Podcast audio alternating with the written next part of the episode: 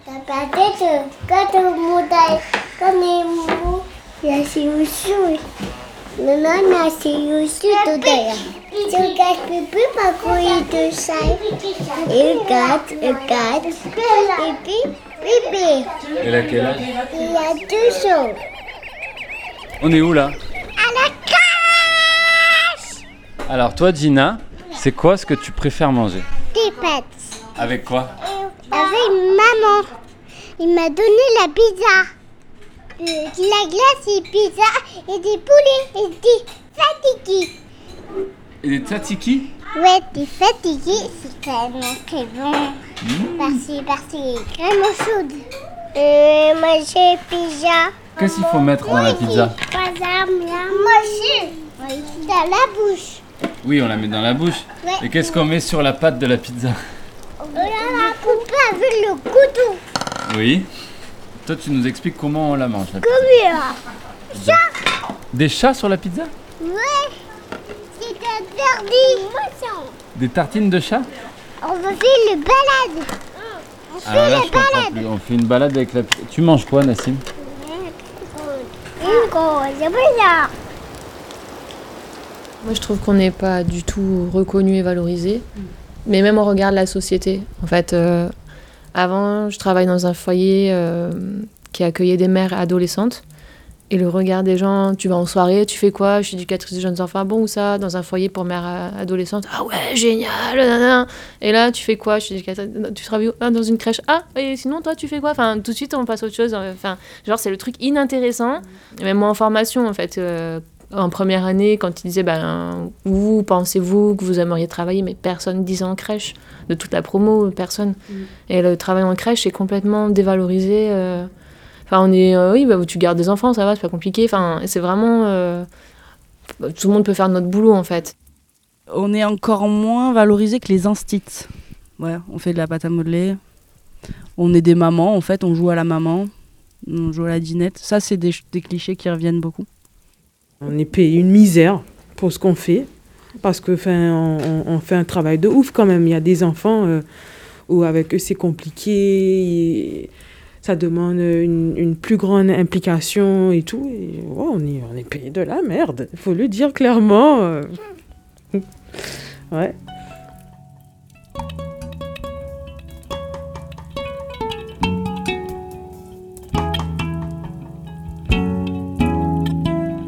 Le bateau, il va pas chavirer. Une immersion dans la crèche de la Friche Belle de Mai, à Marseille.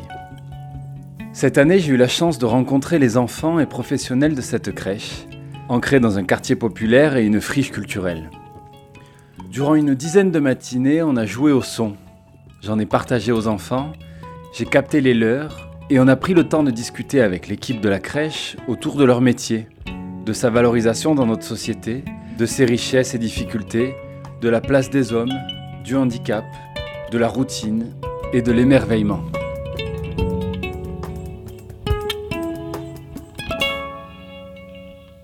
Alors, la pédagogie de cette crèche se base autour euh, des fondements euh, de la pédagogie Picard-Loxy.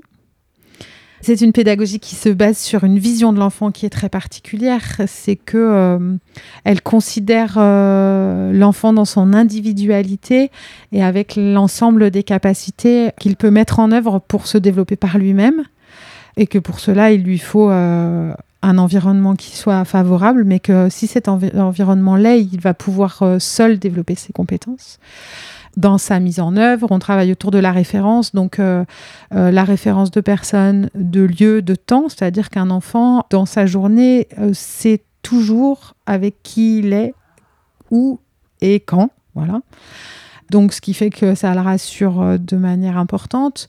Ensuite, on travaille sur la continuité des soins, c'est-à-dire que on essaye d'apporter à l'enfant des temps les plus individualisés et les plus longs possibles. Et sur le reste du temps, on considère que, euh, et même dans son appréhension de l'autre et des autres, dans son appréhension du matériel, des jeux, d'être dans une motricité libre, dans des jeux libres et dans une rencontre à l'autre libre qui fait que il a été bien rassuré et il euh, construit lui-même, c'est-à-dire qu'on n'est pas là pour enseigner ou pour apprendre, on est là pour euh, juste lui tenir la main et il apprend tout seul. Tchoutou Ça va, je suis là. Je suis là, Suleiman. Je suis là.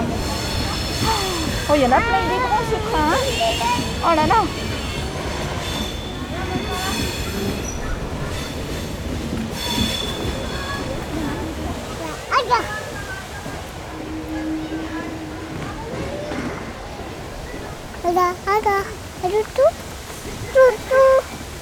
Tout, tout.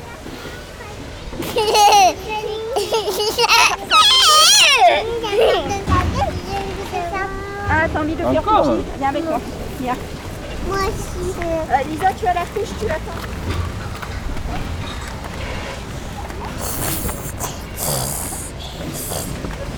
Toi, tu veux prendre le train toujours. Ouais, le train. Le train saoule.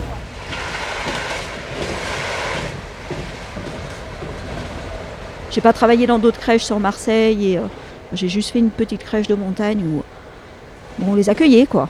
Voilà, on faisait de l'accueil. Là, on fait de l'accompagnement. On les accompagne pour grandir. Et ouais, le rapport est totalement différent. Chaque enfant est unique et on est vraiment là-dedans. Chaque enfant a le droit d'avancer à son rythme. Même le projet, au tout début, moi, quand je suis arrivée, le projet, ça me choquait, mais en fait, non. Mais quand je le raconte à ma soeur, elle me dit Vous êtes bizarre dans votre crèche. Je dis Mais c'est vous, vous êtes bizarre, vous faites autrement. Et elle me raconte ses journées à la crèche, mais c'est horrible. Moi, je pourrais pas travailler. Pourquoi Ben, en fait, c'est ce qu'a dit Anaïs, qui mangent tous en même temps à table. Ils font des activités, alors que nous, on fait pas du tout ça. Et moi, mener des activités, c'est pas mon truc. Vous faites pas d'activité Non. C'est les enfants qui choisissent ce qu'ils veulent faire. Et du coup, euh, moi, ça m'arrange bien. parce, que, parce que je suis pas du tout manuelle. Du coup, je les laisse faire comme ils veulent. Et euh, je me vois pas, en fait, faire autrement que ce projet-là. Du coup, même si des fois, j'ai dit j'ai envie de partir, ben, je me vois pas ailleurs. Et c'est toujours les mêmes qui commencent Ouais. à manger Toujours. C'est le même ordre tout le temps. Pourquoi c'est... Ah ouais, c'est dans le projet, même pour eux, ils savent à quel moment ils vont manger, tout ça. Comme Akram, il sait qu'il mange pas maintenant, il va pas venir à table. Il sait qu'il a du pain avant, il attend, il joue, et quand c'est son tour, il. Il sait qu'il mange après Ryan. Voilà. C'est un confort pour eux. Et Rouben et Abel, pourquoi c'est eux qui commencent Ben en fait, euh, les derniers arrivés, c'est les premiers à table. Et Ruben, il est arrivé euh, en dernier. Et même on regarde par rapport à combien il tient. Parce qu'à un moment, il était deuxième, il tenait pas. Les deux, il tenait pas du tout. Du coup, j'ai essayé de passer premier. Et la plupart du temps, il mange et il s'endort juste après aussi. C'est pour ça. D'accord. Faut tout calculer.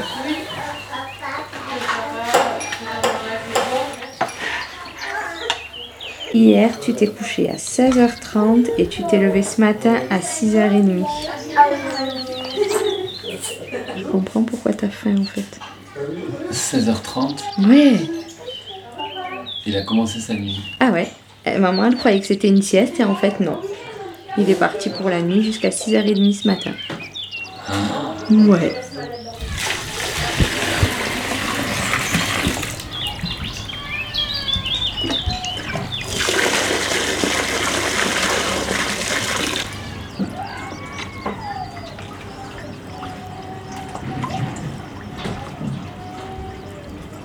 Hier, c'était tout vert comme ça, la, la vitre, on voyait plus rien. Du coup, euh, j'ai nettoyé, mais normalement, il faut que j'appelle le mec qui, qui nettoie. Mais... Et là, du coup, euh, après, ça fait la pompe et ça, ça, ça fait beau, parce qu'on les voit, c'est des gros poissons quand même. Tu as vu, surtout quand tu les vois en double vitrage, là. ils adorent.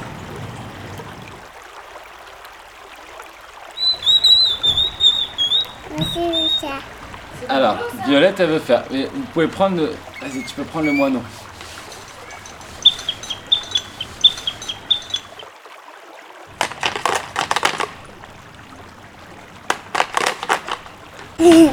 tu, fais tu fais du bruit.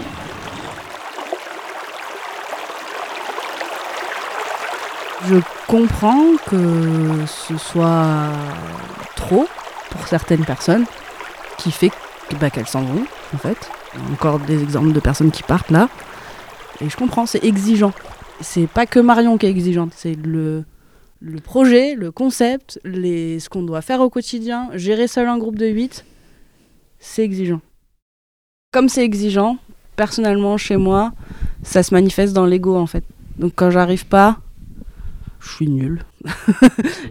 Mais toi, tu le places sur les exigences, et moi, je sais que c'est ma confiance en moi qui gère pas ça, quoi. Que c'est, voilà, c'est juste, euh, tu vois, c'est juste un truc de, ah ben j'ai loupé, ou, euh, ou un tel pense que j'ai loupé aussi, des fois. Enfin, ça met la pression, en vrai.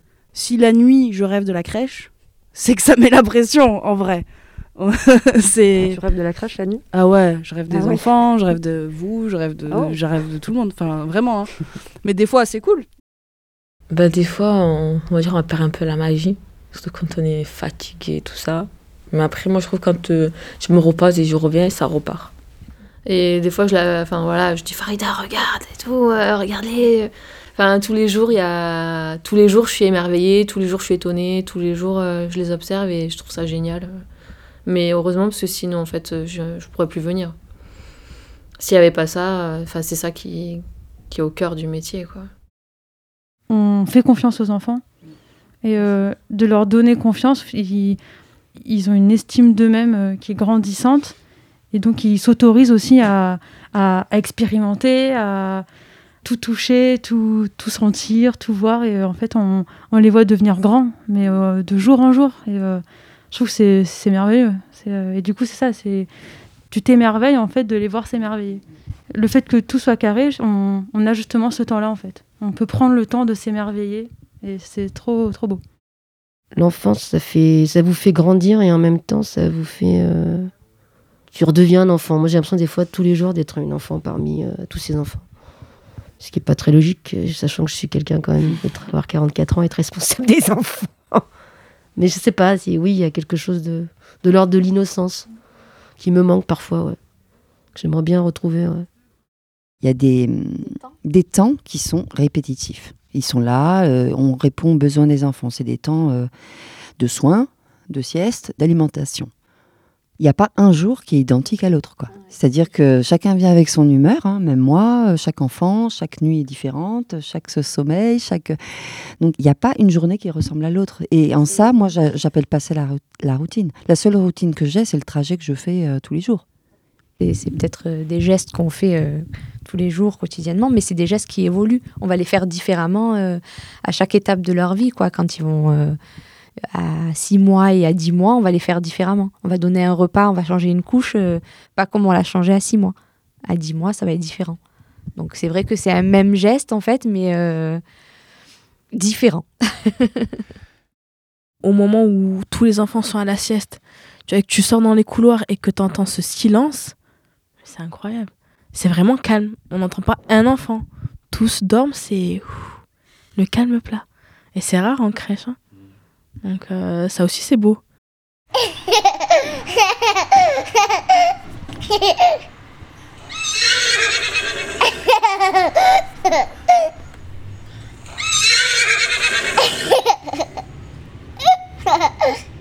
Celui-là. C'est qui mange Oh T'es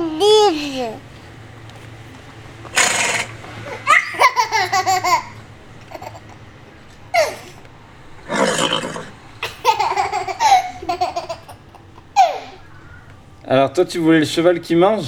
Oui. Celui-là, t'es moche. Regarde.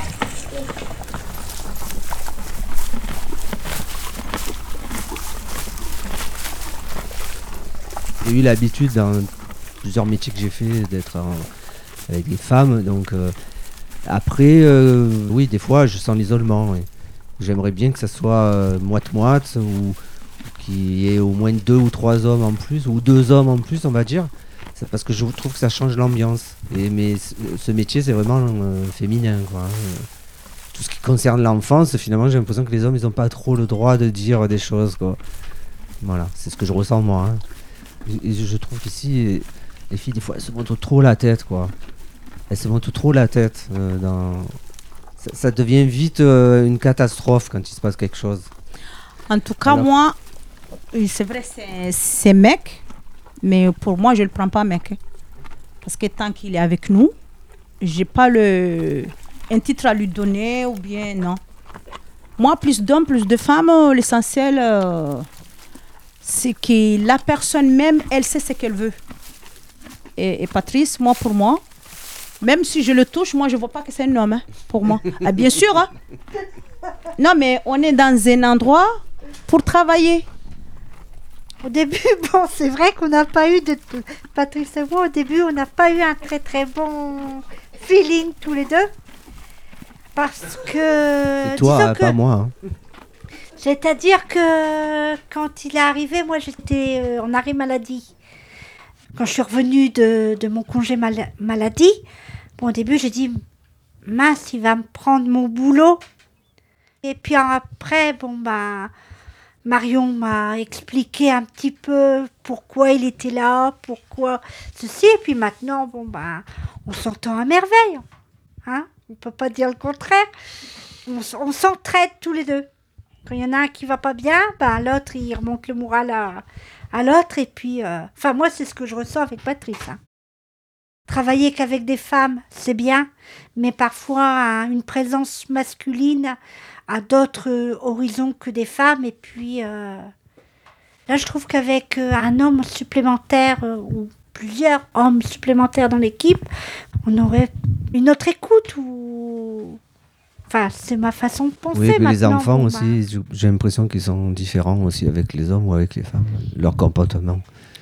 Elles disent souvent que ça leur manque peut-être aussi une présence masculine aux enfants. Et je trouve que moi, enfin moi je trouve que c'est génial euh, quand j'arrive dans une pièce, ils viennent tous et tout, c'est c'est sympa, non On a un petit stagiaire qui est là depuis deux jours et bah, voilà, c'est un garçon quoi et il n'apporte pas la même chose, il il a pas le même positionnement, il est et ça apporte quelque chose de différent et puis pour les parents aussi. On, on a eu très peu de, de professionnels hommes auprès des enfants, mais on a eu pendant un moment un éduc qui était super d'ailleurs. Ça positionnait les parents complètement différemment. La place des papas aussi, qui est pas reconnue de la même manière. C'est difficile pour un papa de rentrer dans une crèche où il y a que des femmes et des bébés. hein. Enfin, pour certains en tout cas. Donc, euh, Pourquoi? Parce qu'il a le sentiment qu'il y a celles qui ont le savoir et, oui, bien sûr. et lui, il l'a pas. Bah ouais. T'as pas pu recruter d'hommes. Euh, je, Il n'y avait pas de candidat. je recrute en permanence. hein.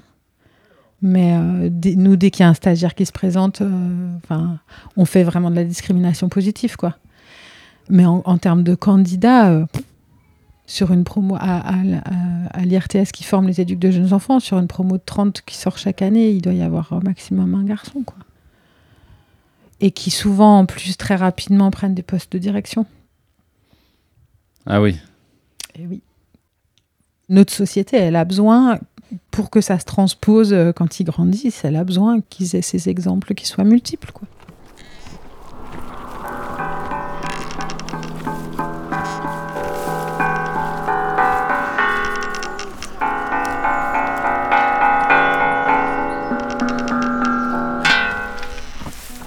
Alors, ça c'était le piano.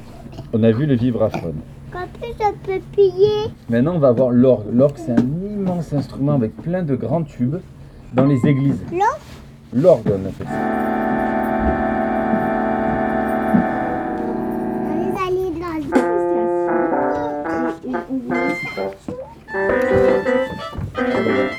Alors, ça sert à rien de toucher tous les boutons. Vous avez vu que la musique, la musique, c'est comme par exemple, toi, t'as combien d'habits là? 10 ans. T'as deux ans. Tu, et t'as combien d'habits T'as un t-shirt, un pull, un manteau.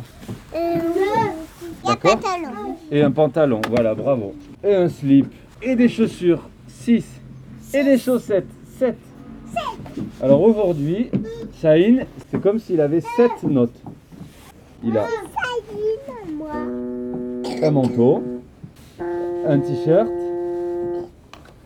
un pantalon, un caleçon, des chaussettes, des chaussures. Tu vois, si on appuie sur toutes les touches, c'est comme si toi aujourd'hui, ta maman et ton papa, ils t'avaient mis 4 pulls, 4 manteaux, 5 pantalons. Comment t'aurais fait pour marcher 3 chaussures. Mais si j'avais trop chaussures et trois- et- et c'est pas là. Mais mon papa, il est né, mon papa.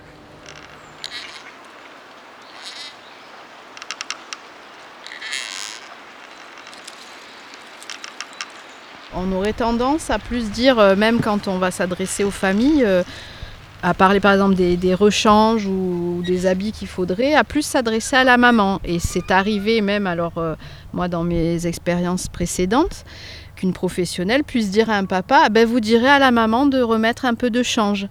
Alors que le papa peut- pourrait s'occuper aussi des affaires des... Et souvent les papas s'occupent des affaires des enfants, mais c'est comment c'est un peu ancré dans le... Donc on, s'est dit que ben, qu'au niveau de cette communication euh, professionnelle auprès des familles, il y avait euh, un travail à faire. Alors ici, on essaye d'y faire attention. C'est vrai, c'est comme quand euh, un enfant est malade, on va plus appeler la maman que le papa. Pourtant, on fait pas exprès, hein. c'est celle qui nous vient en tête euh, quand on cherche les numéros. Et après, des fois, il y en a qui disent Mais c'est le papa qui est libre. Oui. dit Ah, pardon, on dit qu'on va appeler le papa. On fait pas. C'est pas un truc qu'on fait exprès, c'est inconsciemment, je pense. Mais c'est pas fait exprès. Je saurais pas expliquer.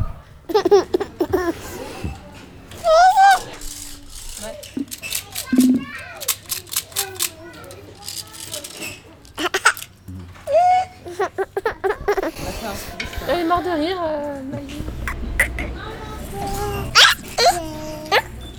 Wow, wow, wow, wow, wow. Elle veut toucher. Attends. Maman, maman, maman. Maman, elle est pas là.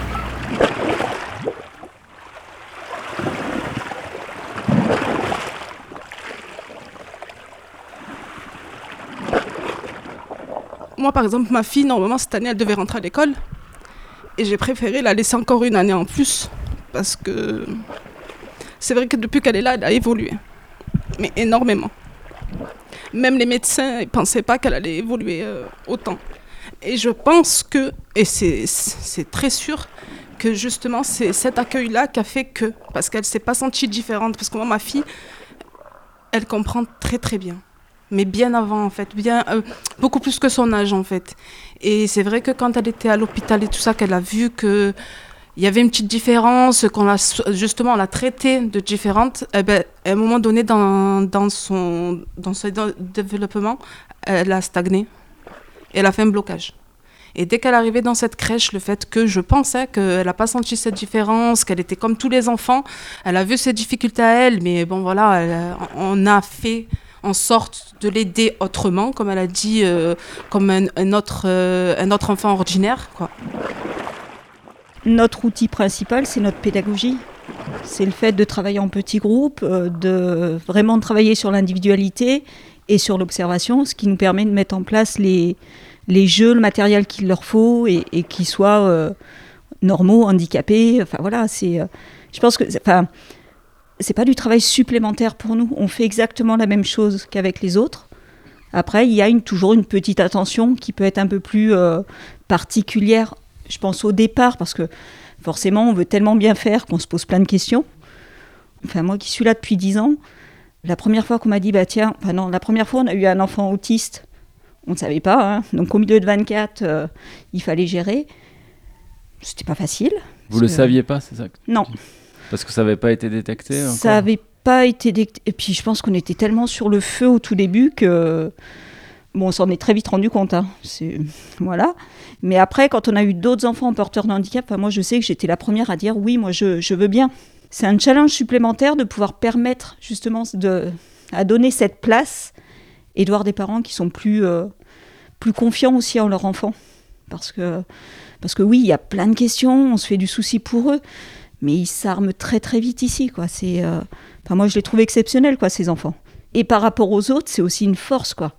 Moi, je trouve qu'ils leur donnent des leçons de vie aussi aux autres enfants. Enfin, Naïla, la persévérance qu'elle a en permanence, enfin, c'est, du bonheur. C'est vraiment du bonheur, cette petite fille. Moi, j'ai eu l'année dernière une petite qui faisait attention aux, aux plus fragiles, entre guillemets, parce que donc j'avais Souleymane, atteinte de, de trisomie, mais j'avais aussi le petit Esteban qui s'était renfermé complètement sur lui, qui disait plus rien. Voilà, Elsa les a pris en main tous les deux, alors que c'était deux choses complètement différentes, mais voilà quelque chose d'humain qu'ils ont en eux, quoi, les enfants. Et je pense que si on les autorise, si on les accompagne là-dedans, bah, ce sera des, des adultes euh, merveilleux, quoi. Et c'est pour ça que je dis le côté humain, c'est très important. Mais même nous, en tant qu'adultes, le côté humain, c'est ça qui fait que on peut que avancer et évoluer. Là, par exemple, je sais qu'elle va- elle doit rentrer à l'école. C'est une appréhension, mais énorme. Énorme dans le sens où je me dis, là, à la crèche, c'est quelques enfants. Ils ont le temps, le- les professionnels, ils ont le temps pour tous les enfants, mais à l'école, ça n'a rien à voir. C'est une trentaine de- d'enfants. Bien, bien, bien euh. Et voilà. Moi, ma fille, c'est tout mollo et doucement. Juste là, déjà, c'est une, une appréhension. Et une peur, euh, mais énorme. Et je pense que si vous avez une maîtresse et une AVS qui ont un regard positif sur Naïla, les autres enfants, il n'y a pas de raison qu'ils se comportent mal avec Naïla. Moi, j'ai cette façon, enfin, j'ai cette vision-là. J'ai l'impression qu'il y a beaucoup de choses que les enfants font à la crèche. Ils sont en permanence en train de s'imiter les uns les autres et de nous imiter. Enfin, Naïla, enfin voilà, c'est. euh, je pense qu'elle va, elle va en calmer quelques-uns très sereinement, quoi. Voilà, c'est. euh, parce qu'elle sait. Et euh, je pense qu'elle se fait confiance aussi sur plein de choses, cette petite. Et puis elle a tellement besoin d'apprendre. Elle a tellement envie de se nourrir de tout ce que l'école peut lui apporter que on peut pas retarder encore. euh, Elle en a besoin. Je suis euh, papa d'un petit garçon qui vient à la crèche depuis peu. Mais bon, je, trou- je trouve vraiment cette discussion très intéressante parce que ça me renvoie à, mon enfance, car j'ai grandi avec une sœur qui a à peu près mon âge, donc euh, qui est pas née de la dernière pluie, qui a aujourd'hui une cinquantaine d'années et qui a un handicap euh, profond, comme on dit, euh, et, qui a grandi du coup avec dans tous les centres de spécialisés, les qui dépendaient de, des générations des années 70, euh, cette séparation très forte entre le, monde du, euh, du soin et du handicap et, le, et la vie normale en quelque sorte. Et, euh, et je suis très heureux de- d'entendre ce que j'entends là sur cette idée qu'aujourd'hui ce sont des mondes qui vivent ensemble et qui, et qui ne sont plus différenciés et qui du coup permettent de changer les regards des uns sur les autres de façon radicale dès le plus jeune âge en fait. Et voilà, je trouve ça euh, très fort et puis très euh, emblématique de ce que veut être la friche aujourd'hui, un lieu où euh, les différences se mélangent, différences de tout ordre, hein, que ça soit d'ordre social ou autre, et, générationnel aussi. C'est vrai que si un jour on pouvait avoir un EHPAD à la friche, ça serait pas mal pour faire du, travail un peu intergénérationnel, car ça aussi, c'est aussi un, enjeu que les tout petits et les plus anciens cohabitent et s'apportent mutuellement tout ce qu'ils peuvent s'apporter.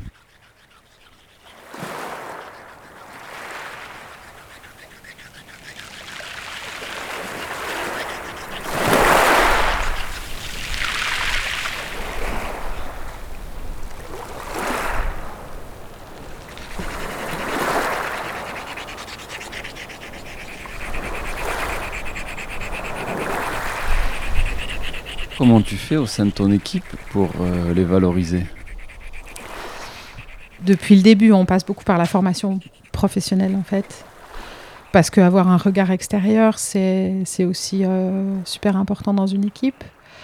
Et peut-être aussi parce que je ne suis pas forcément euh, toujours très bonne à la valorisation. Je pense que le fait d'être exigeant, des fois, c'est difficile pour, pour les équipes.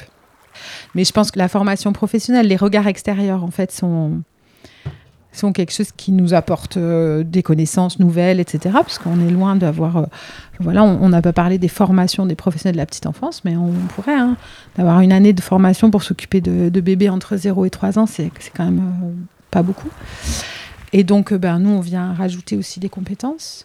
Et puis d'avoir des regards extérieurs, mais de tous les partenaires avec qui on travaille et sur tous les projets spécifiques, euh, sur, euh, sur l'accueil d'enfants en situation de handicap, sur, euh, sur les accueils médico-sociaux et les partenaires médico-sociaux avec qui on travaille, ils, nous font des retours qui sont quand même plutôt valorisants pour l'ensemble de l'équipe.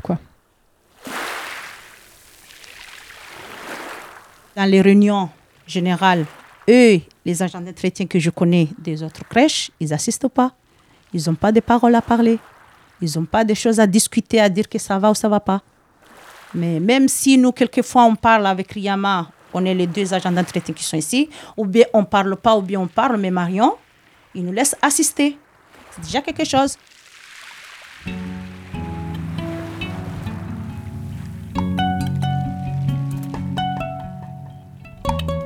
tu es dans un bateau, tu regardes pas derrière, tu regardes devant. Et nous, on est dans un bateau, nous tous qui est là. Et le bateau, jusqu'à maintenant, il chavire pas. Parce que même si il veut chavirer, mais nous qui sommes dedans, on peut remonter la pente. On est soudés et je crois qu'on sait ce qu'on veut dans cette crèche-là. C'est ça ce que j'admire bien. Parce qu'il y avait un certain moment, moi, à ma place, j'avais cru que le bateau va chavirer. Parce qu'il y en avait des gens qui s'en vont, il y en a qui reviennent, qui, on avait des, hauts et des bas, parce qu'il y a des filles qui partaient. On croyait que les filles qui partaient là, et ça, ça y est, on va fermer la crèche ou quoi? Mais toujours s'il y a la vie, il y a l'espoir. hein.